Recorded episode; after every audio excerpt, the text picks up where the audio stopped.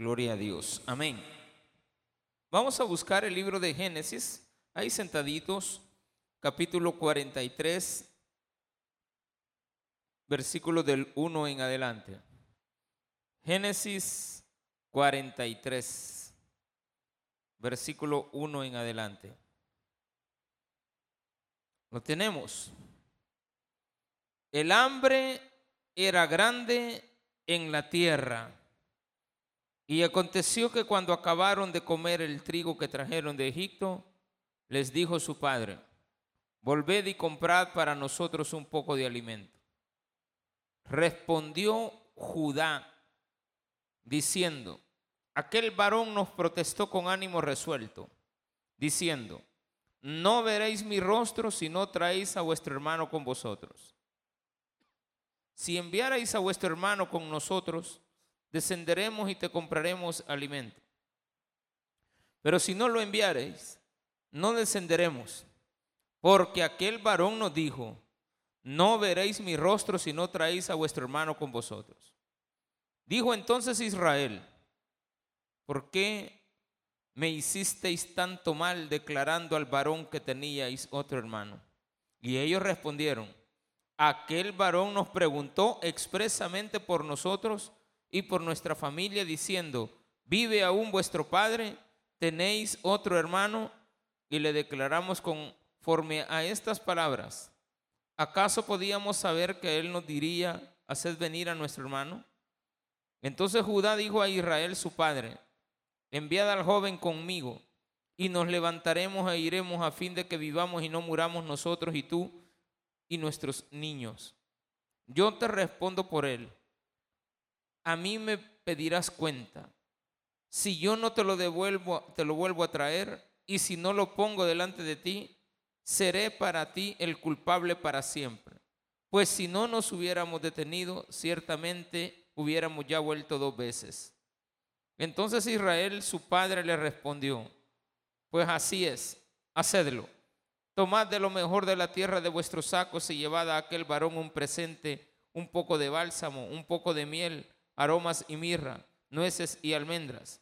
Y tomad de vuestras manos doble cantidad de dinero, y llevad en vuestra mano el dinero vuelto de la boca de vuestros costales, quizá fue equivocación. Tomad también a vuestro hermano y levantaos y volved a aquel varón.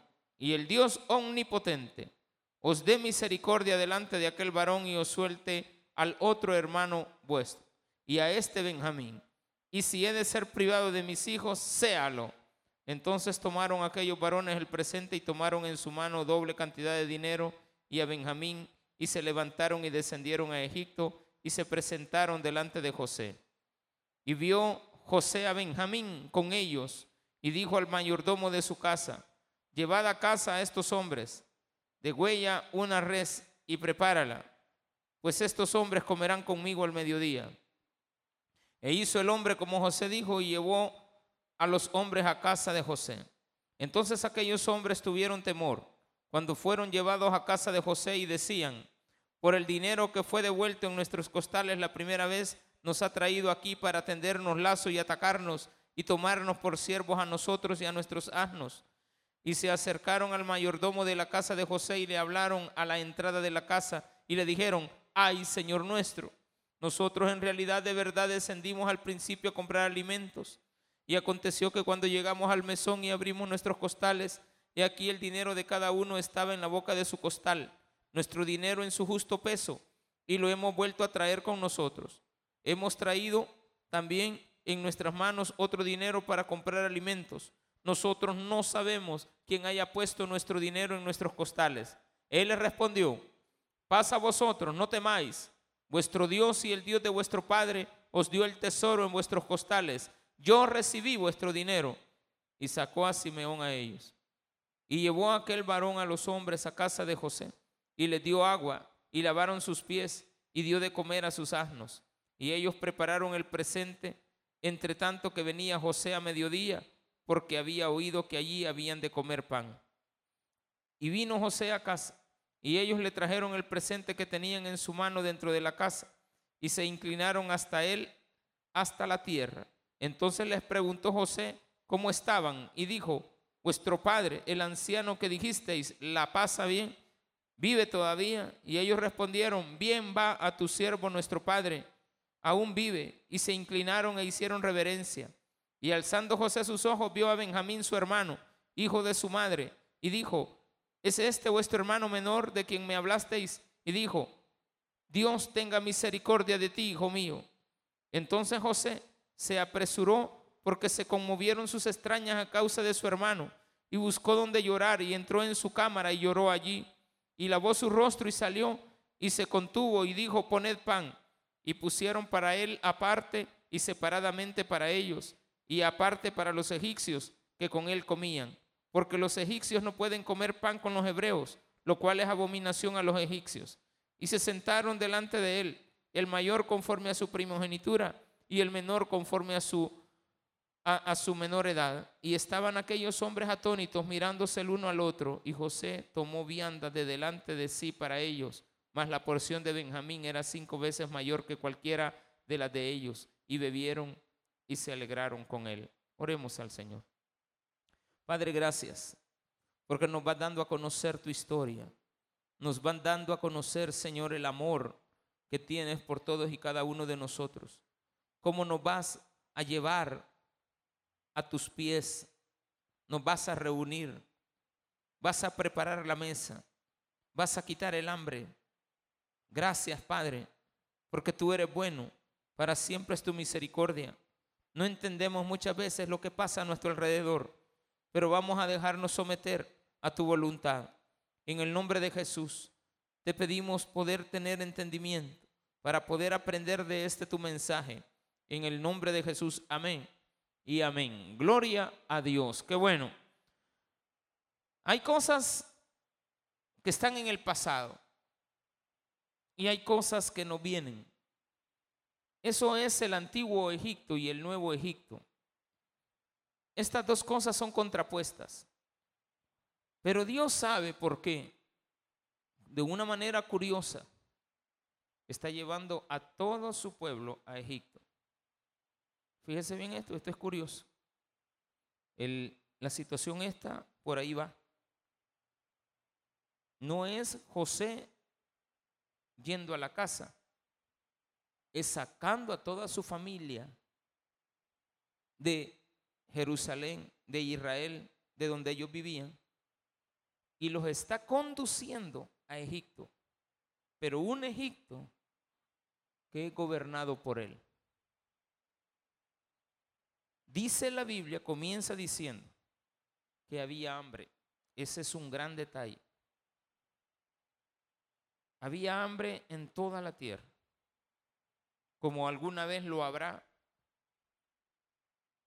en los tiempos tribulacionarios.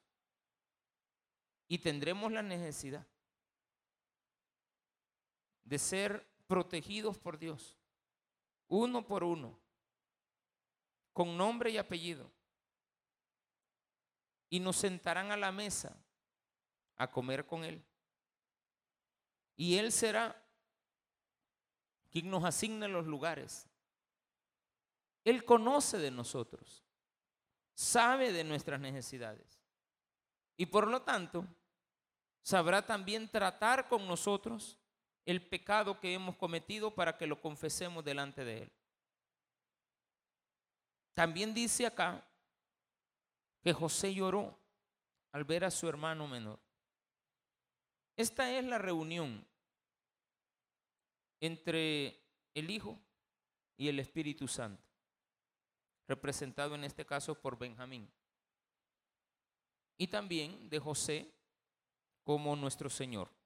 Vamos a ir despacio leyendo esto. El hambre era grande en la tierra, y aconteció que cuando acabaron de comer el trigo que trajeron de Egipto, les dijo su padre, volveos y comprad para nosotros un poco de alimento. Bueno, se acabaron las provisiones. En una época donde hay bastante escasez, lo mucho que usted lleve se vuelve poco. La abundancia desaparece. Lo que más abunda es la escasez. El Señor no está aquí, no está en la casa. Estamos en crisis. El Señor está en otro lugar. En este caso José es el que está gobernando. Y está gobernando un mundo que está mejor que nosotros. Pero Él es el Señor del mundo.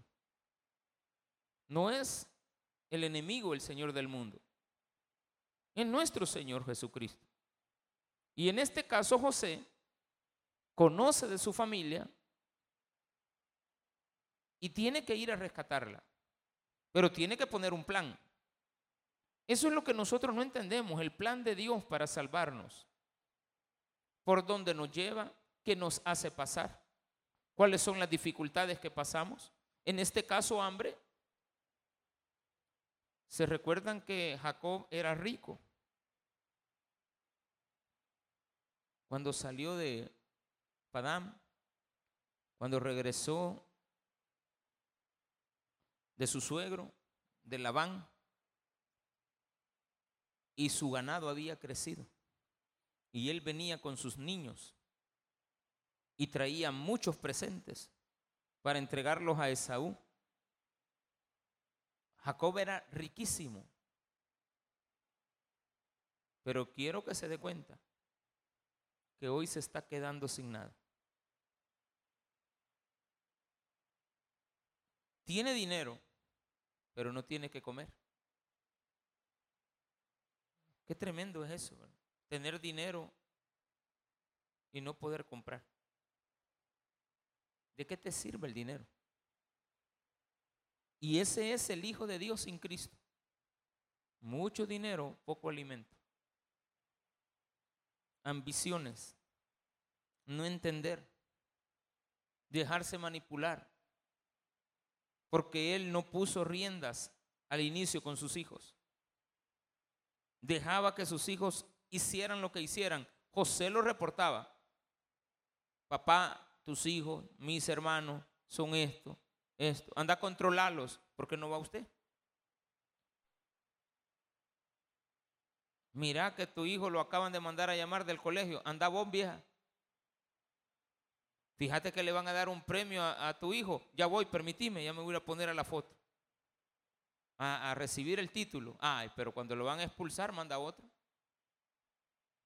Y así hemos estado. Los hombres de casa hemos estado delegando las cosas importantes. Jacob entonces aquí se encuentra con una situación muy tremenda. Recordemos que ha perdido a su hijo, lo da por muerto o lo da por desaparecido. Pero Jacob, eh, José ya sabe, han llegado sus hermanos. Y ahora tiene un plan. El plan es reunir a su familia. El plan de Jacob es, quiero que mi padre venga. Quiero saber si hay más personas. Si mis hermanos hablan de otro hermano. José esperaba, humanamente hablando, que le hablaran de él. Tenemos un hermano que no parece, le dijeron.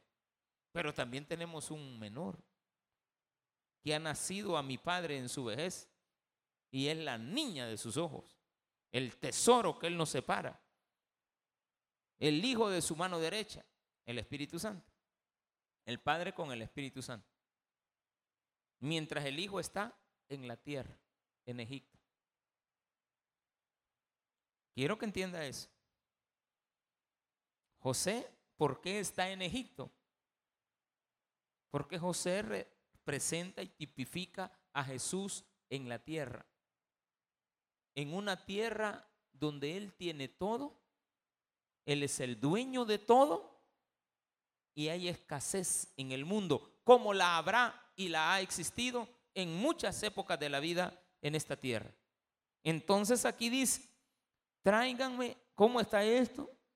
Vayan a otra vez a donde aquel hombre y Rubén es el mayor, pero aquí aparece que quien responde es Judá, el cuarto hijo.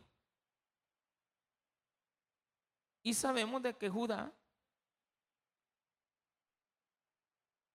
su nombre es alabanza, pero además es el padre de la tribu de Judá, de donde procede nuestro Señor?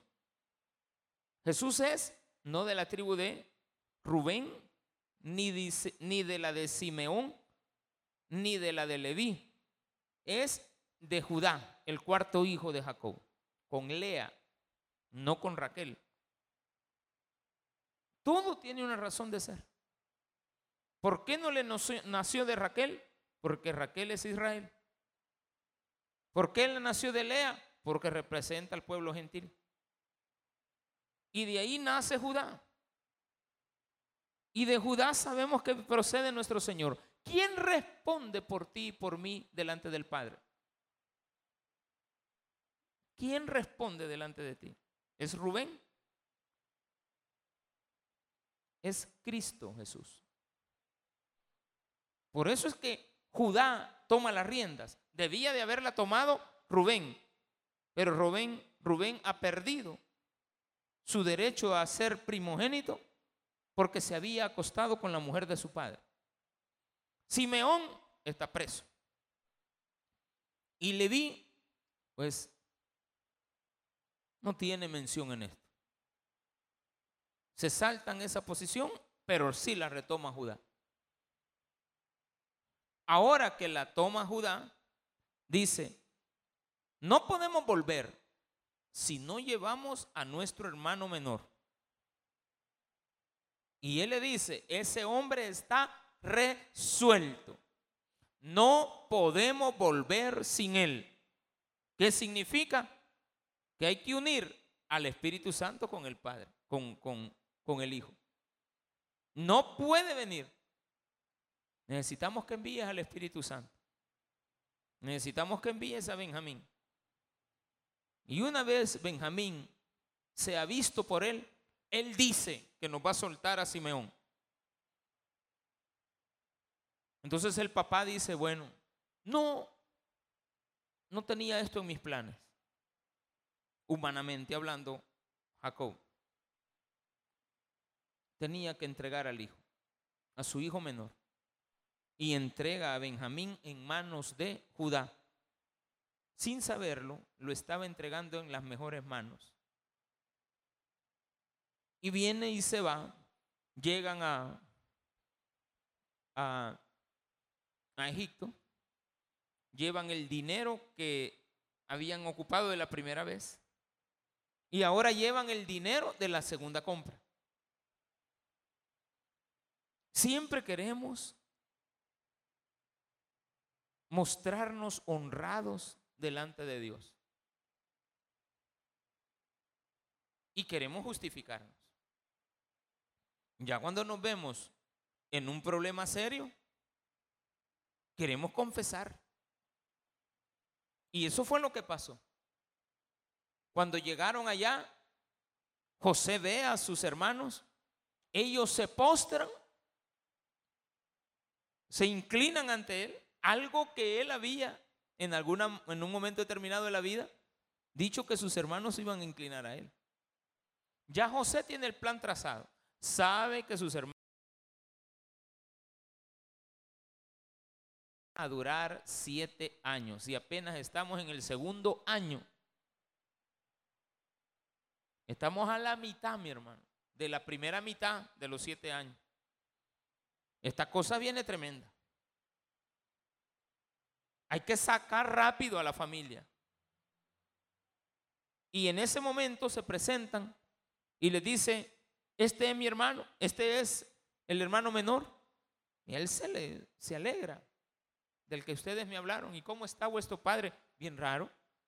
Estos muchachos decían, bueno, ¿y este por qué nos pregunta tanto por nuestra familia? Así te van a preguntar a ti, mi hermano. ¿Es tu familia salva? ¿Cómo está tu familia? ¿Cómo está tu padre? Tu padre te acompaña a la iglesia. ¿Ya ganaste a tu padre? ¿Tienes a tus hermanos en el camino? Es una lucha muy grande. Los pastores vemos cotidianamente personas aceptar a Cristo, pero no a nuestra familia, Esa cuesta, mi hermano. Uno les habla de Cristo y le dicen que, que sí, que todas las mañanas hablan con Él. No, si yo todos los días me encomiendo, no, de que no estoy preguntando eso. Le estoy preguntando que si usted al morir iría al cielo. Eso solo Dios lo sabe. Ay, otra vez volvemos a caer en lo mismo. Mire que si usted ya lo confesó a Él, no te digo pues todos los días lo recibo. Si yo, ah, y una frase que a mí me han dicho, yo, yo no, eso no lo entiendo mucho. Y no voy a misa pues y tomo la comunión. Me, ah, entonces, y ahí me deja callado. Ahí lo recibo. Sí, pero es que no, no se puede. Entonces Cristo te pregunta, ¿cómo está tu padre? Y tiene que responder, está bien. Ok, no hay problema. ¿Es este mi hermano, el hermano menor? Sí, este.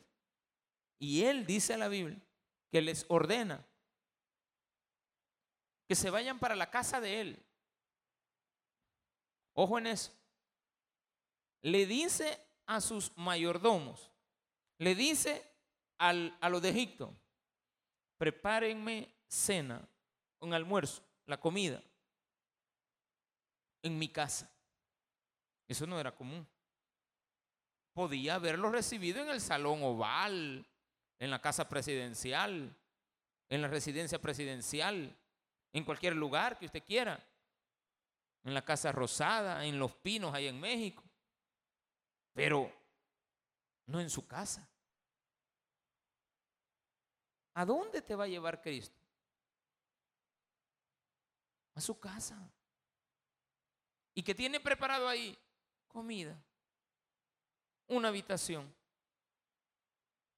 Para todos y cada uno de nosotros. Entonces enseña lo siguiente, que le dice que se vayan para la casa, que ahí lo va a esperar, él se queda haciendo sus tareas. Claro, el plan eh, en la mente de José está reunirse con sus hermanos. Pero falta el toque final, va, traer al padre. Y ya cuando trae el padre, pues ya, ahí está toda la familia. Pero eso va a ser en otra ocasión. Ahorita nos vamos a quedar con el hecho de que Cristo te está reuniendo a ti. Lo único que tú no entiendes,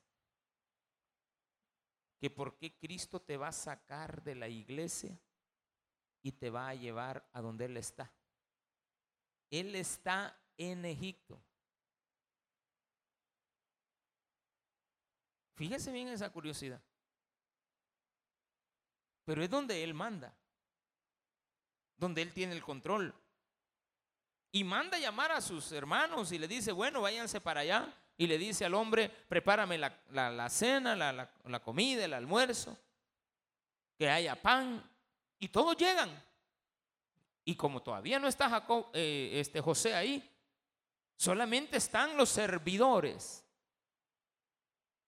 Y le dice los hermanos al servidor, al mayordomo, Señor, Señor, ¿qué pasó? Porque ellos creían que ahí mismo les iban a dar.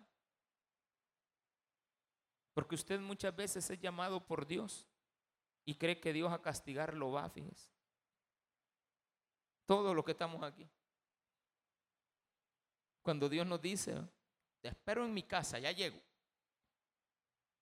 A saber qué ha andado usted haciendo y se le dice, cuando lleguemos a la casa nos arreglamos. En todo lo que el hombre llega, usted está que no sabe cómo va a reventar el problema. Entonces viene y se confiesa. Y le dice al mayordomo, Señor, ¿qué pasó? Mire, nosotros queremos confesar. Si nos han traído a esta casa para aquí nomás terminar nuestros días, nosotros hemos encontrado algún dinerito, porque ellos decían, ya por el dinero. No dice Dios, a mí el dinero no me importa.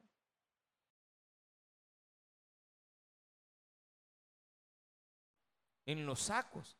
Y traemos también para la próxima compra. Y viene el hombre le dice, un hombre eh, egipcio pero bien influenciado por José. ya habla como cristiano. Quiere decir que ese mayordomo, de alguna u otra manera, había entendido que el Dios de José, porque todos sabían que el faraón de aquella época había designado a José y José, según se sabía, había sido un esclavo. Había, esa historia era, era contada.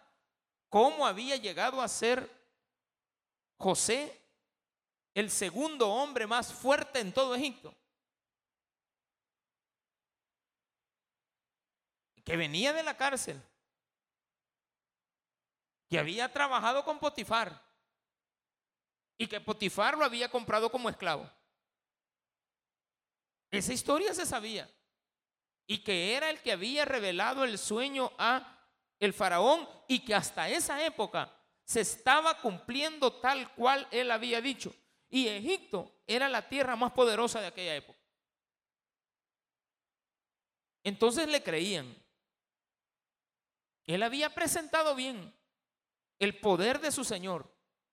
De tal manera que el mismo mayordomo, de una manera curiosa, le habla como que es un cristiano. No, no, no, no se preocupen. Pasa a vosotros. Versículo 23. No temáis. Vuestro Dios y el Dios de vuestro Padre, el Elohim, les estaba hablando del Dios Todopoderoso. Porque le dice, el Dios de vuestro Padre os dio el tesoro de vuestros costales. Yo recibí vuestro dinero. Esas eran las órdenes que le habían dado. Cuando mis hermanos te pregunten por el dinero, decirles que vos lo recibiste. Yo recibí vuestro dinero. Pero ellos le dijeron, bueno, entonces este fue un milagro. Eso pasó desapercibido. Y llevó aquel varón a los hombres a la casa de José y le dio agua y lavaron sus pies y dio de comer a sus asnos mientras llegaba José. Todos los animalitos tenían comida. Usted es el que anda preocupado por comprar la, comida al chucho. Mire, mientras usted esté con Cristo en la casa de su Padre, no se preocupe por lo demás. Dios también va a mandar las provisiones para todo lo que usted tenga.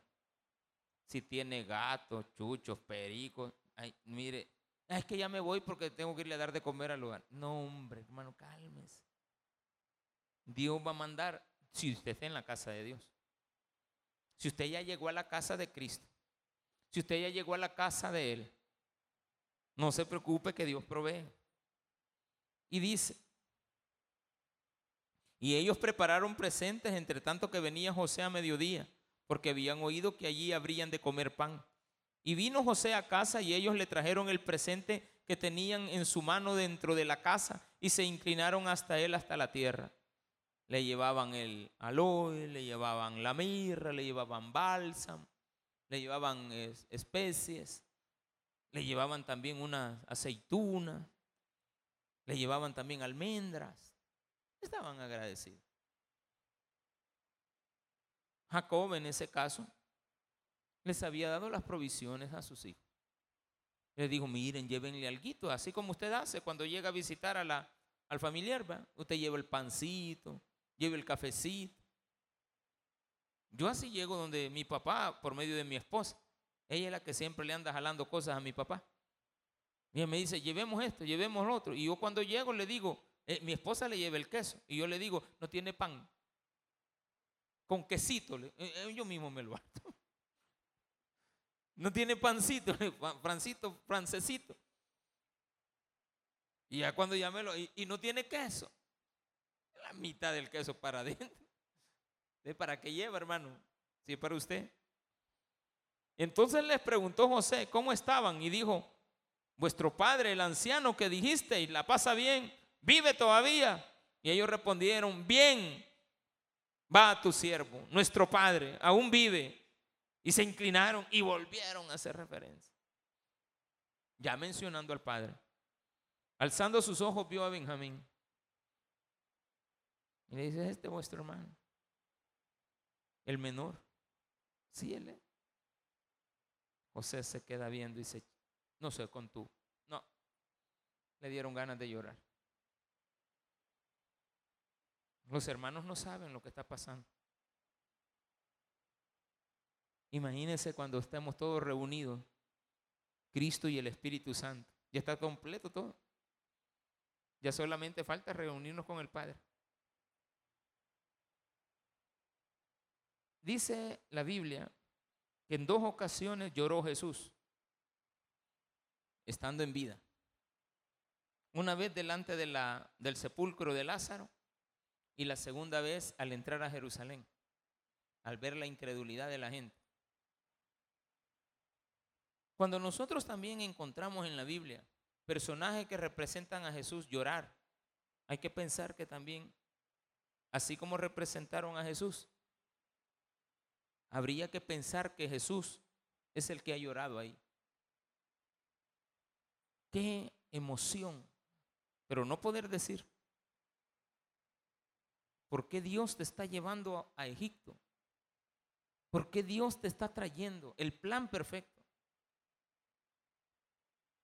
te tiene asegurado en una iglesia, eres cristiano, pero el Padre te manda a llamar, Cristo te manda a llamar, el Espíritu Santo te hace un llamado. Tú tienes que llegar con el Espíritu Santo y presentarte delante de Cristo. ¿A quién llevaban? A Benjamín. Una provisión, es la protección. Lo que Cristo había dejado como para volverlo a recuperar. Está perfecto el plan, hermano.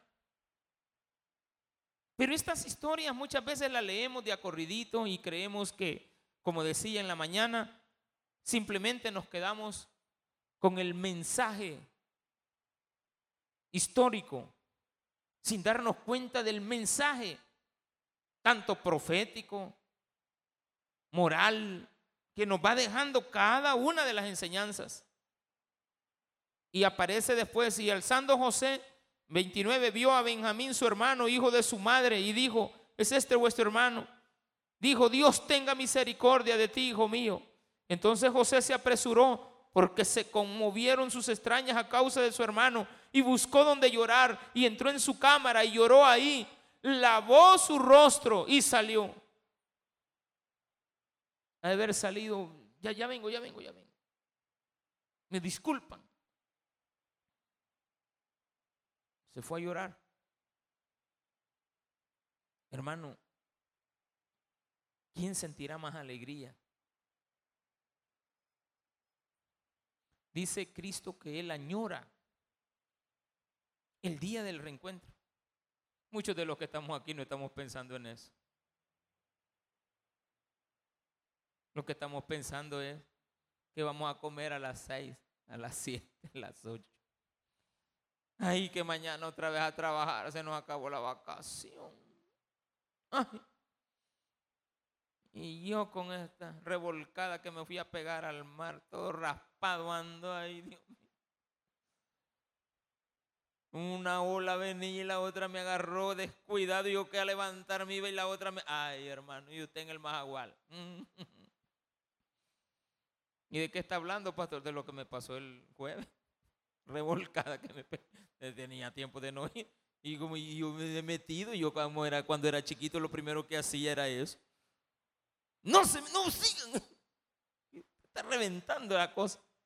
Bueno, un ratito dije, voy a, de metido. Porque ¿quién me está invitando? Nadie. Pero viene y dice claramente que Jesús está añorando el día del encuentro. Él llorará el día que nos encontremos, hermano. Y ve a su, a su hermano y le dice, entonces José se apresuró porque se conmovieron sus entrañas a causa de su hermano. Y buscó donde llorar y entró en su cámara y lloró allí y lavó su rostro y salió y se contuvo y dijo, poned pan y pusieron para él aparte y separadamente para ellos, y aparte para los egipcios, que con él comían, porque los egipcios no pueden comer pan con los hebreos, lo cual es abominación a los egipcios. Mire, aquí usted está en el otro lado, hermano. Aquí no se trata de que los judíos tienen abominación comer con los gentiles. Aquí se trata de que los gentiles tienen abominación comer con los judíos. ¿Verdad que un día cambiará la cosa cuando Cristo venga? ¿Quiénes van primero delante del Padre? ¿El pueblo de Israel o los gentiles? El pueblo de Israel se queda. Los gentiles van primero. Los egipcios ya estaban ahí en la mesa. Y comían juntos egipcios y hebreos. Y José en la mesa, en la silla principal. Y usted no se va a ir a sentar donde usted quiera. Cuando usted llegue a casa ajena, pregunte dónde se siente el jefe. Y no se siente, aunque le digan en cualquier silla. No, no lo voy a esperar. Ya me imagino que usted llegue a una casa y usted sabe que las mesas son rectangulares, ¿va? Al, menos se supone que la mesa rectangular donde está la silla solita, no donde hay tres sillas y tres o dos y dos, la que está solita, por lo general, es la del rey de la casa, del viejo ese. ¿Sí o no? Eh, ahí se sienta. Yo llego donde mi papá. Y yo veo que él está sentado en una silla. Yo no me siento ahí. Yo siempre busco la, otra esquinita. Estoy con, confianza. Y yo me voy al otro extremo. A veces está ocupado y mi papá me insiste. Hijo, hijo, aquí. Y mis, hijas entienden y se mueven de, asiento para que yo me siente en otro lugar que no sea la mesa, la, posición del Padre. Algunos de ustedes llegan a la casa y se sientan en el sillón y al ratito ya está el control con ustedes. Y está el dueño de la casa viendo Canal 17. Y usted está buscando noticias. Hasta, hasta ya puso Netflix usted solito. Ya viendo una película está. No, eso es ser abusivo, ¿verdad? Usted cuando llegue a la casa del Padre, el día que nos toque llegar ahí, esperemos a que Dios nos diga dónde nos toca. Ay, porque los pastores creen que van a ir adelante. Momento. Hay algunos pastores que ni van a entrar, hermano. Porque ¿cómo es posible?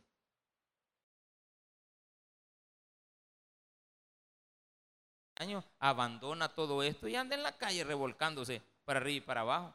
La pregunta es, ¿era o era? ¿Era o no era? Pues la verdad es que no era. No es que Dios va a tener misericordia de él porque ahorita anda en un gran deslizón que se ha pegado, hermano. No. Eso no es. Y se sentaron delante de él, el mayor conforme a su... ¿Cómo, cómo, cómo? Espérame, espérame. El mayor conforme a su primogenitura y el menor conforme a su menor edad. Y estaban aquellos hombres atónitos. Es que José, mire, yo quiero que vea esto. Ellos no saben que José es José, ¿verdad? El faraón es José. Y le dice, Rubén, te sientas ahí. Simeón, ya, ya lo soltaron, sí. Siéntate ahí.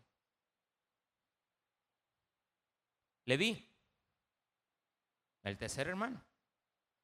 Siéntate ahí. Judá, siéntate ahí. Dan, sentate ahí, el quinto hermano. Neftalí, ¿qué estoy? Presente, sentate ahí. Gad, ahí. Hacer, ¿dónde anda? Sentate ahí. Isaacar, sentate ahí. Zabulón, ya tenía los diez hermanitos sentaditos.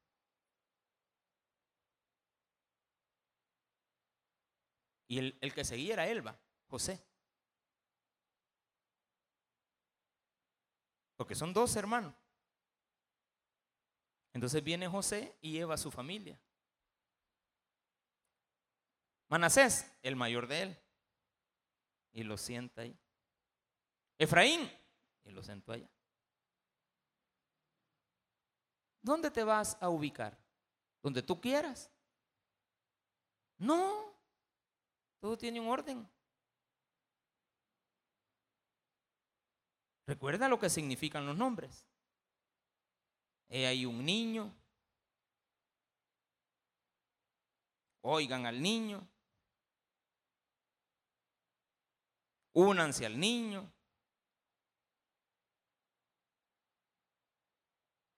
Alaben al niño. Dan es el que va a juzgar.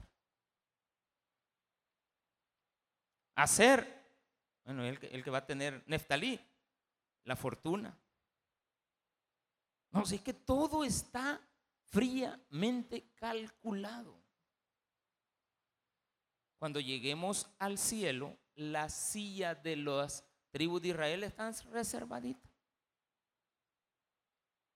Y también por otro lado, están las otras sillas ocupadas, las de los doce apóstoles. Entonces, usted no es la pique de apóstol, hermano. Ni se la pique de pueblo de Israel. Usted es el gentil que está sirviendo. Pero el Señor, ¿con quién tiene la confianza? Confía en estos. Mm, mm. Confía en los egipcios. ¿Y quiénes somos los egipcios? Nosotros. A nosotros nos dice, hey muchachos, les vamos a servir, va a estar espectacular. Y los egipcios van, también ustedes se van a sentar a la mesa. Y se quedaban todos viendo, y este hombre, ¿cómo sabe que ese es el orden de sus hermanos?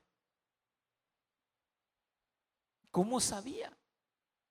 Por eso dice, hay que entender esa palabra, estaban atónitos, mirándose el uno al otro. Y José tomó vianda delante de sí para ellos, mas la porción de Benjamín era cinco veces mayor que cualquiera. Hay gente que dice, la numerología. No, cuidado con eso. Sabemos de que Dios es uno, la unidad es el dos, la Trinidad es el tres. Y sabemos, a veces la gente relaciona que los otros cuatro, tres números seguidos son los que se refieren al hombre. El cuarto es el hombre y el quinto, la abundancia de Dios para el hombre. Quinto, abundancia. ¿Qué hay en el hijo menor? Abundancia. Fíjate que no le sirvieron bastante a Rubén.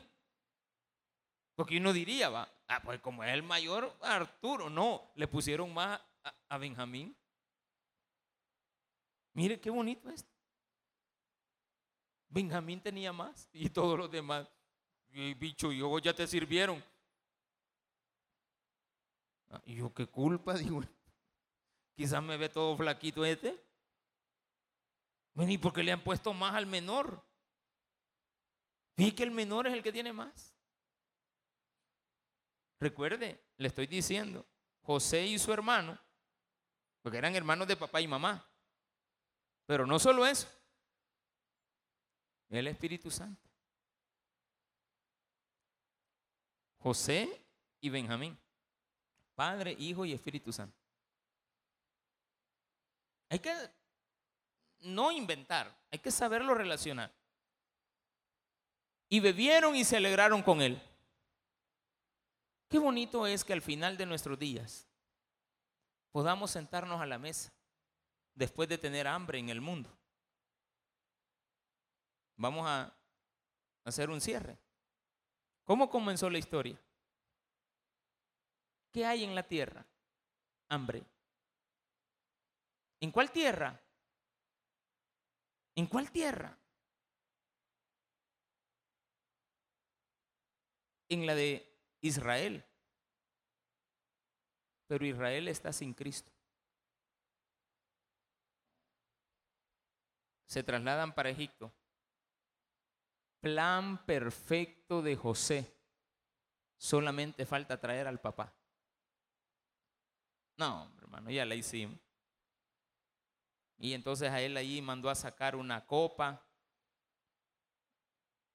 y la llenó de alimentos y tantas cosas. Y se descubre a ellos. Eso lo vamos a ver la otra semana. Y que cuando sea eh, la revelación. Y, ellos se den cuenta quién es. El que les ha preparado el camino. Y cuando venga José y venga Jacob, y le diga, tráeme a toda tu familia. Y lo va a llevar a Egipto. Eso es curioso. Y va a tener a José. José va a tener a sus hermanos y a su papá en Egipto. ¿Para qué? Volvemos a poner a, Israel como Jacob porque no le llama Israel vino a Egipto, dice Jacob vino a Egipto. Eso implica que Jacob va a aprender qué es ser servidumbre. Jacob y sus hermanos tienen que aprender qué es vivir en tierra ajena. Algo que a ustedes, a mí y a muchos nos cuesta vivir decentemente en tierra ajena. Nos vamos para los United States y después estamos reclamando puesto en el Capitolio.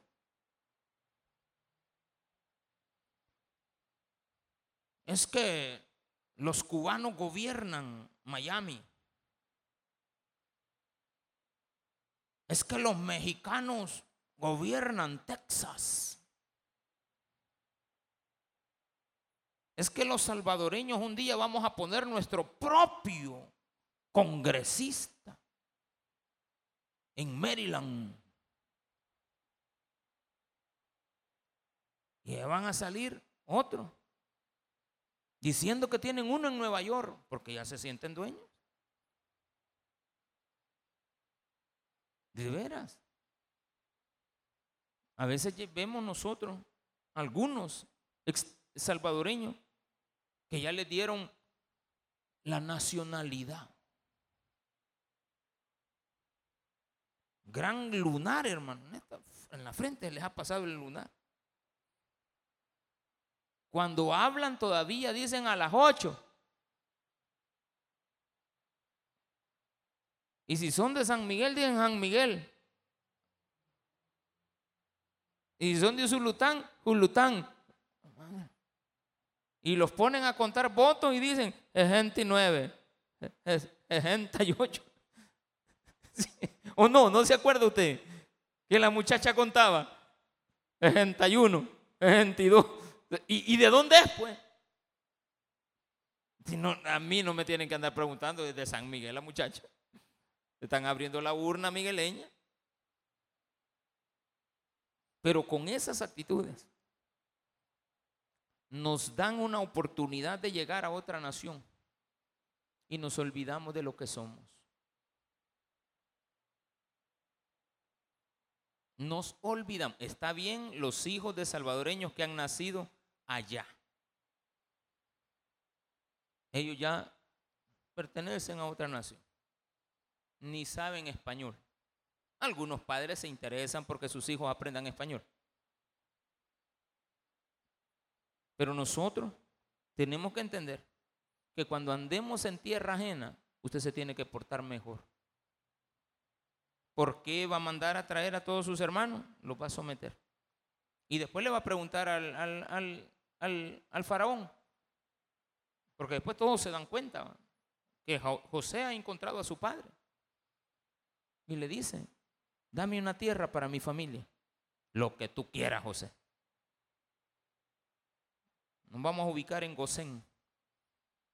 Y ahí íbamos a vivir. Llegaron 70. Ay, hermano.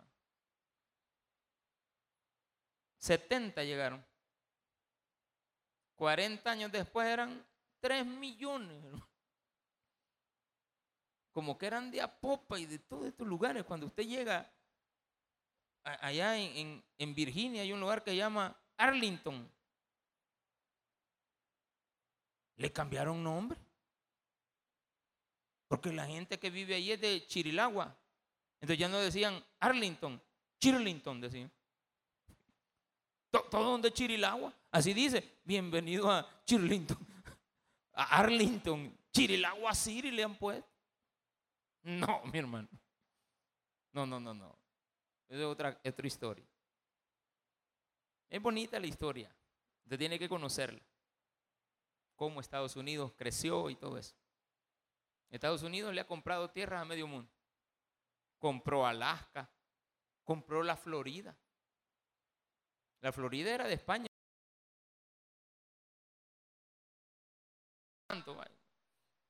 A los rusos, ¿cuánto querés por Alaska? Tanto. A los mexicanos, a esos les quitaron Texas, a mí no le anduvieron preguntando. Una guerra hicieron y se adueñaron. California, eh, la compraron. Luisiana, la compraron también a los franceses. O sea, ellos han ido comprando todo. Imperio. Pero un imperio que ha recibido a mucha gente. El lugar que Dios preparó para que muchos de los salvadoreños hoy estuvieran bien. Lastimosamente se portan muy mal allá y no respetan. Usted tiene que irse a sentar a la mesa donde le dicen, no donde usted quiere. Démele un fuerte aplauso a nuestro Señor.